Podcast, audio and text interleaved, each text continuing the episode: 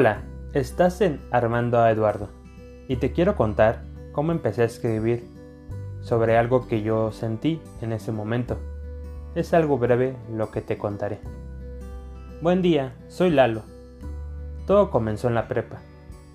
Un día en la hora de inglés no había maestro para dar la clase. Mis compañeros hablaban entre sí y había grupos formados. Yo estaba semisolo en mi banca. Tenía una agenda escolar del ciclo nuevo que incluía cupones promocionales de ciertas marcas que curiosamente nunca ocupé. La tomé de mi mochila, la abrí y comencé a escribir en la agenda mi primer poema. Las hojas eran de color café. Y llegó la inspiración en el año 2011. Fin.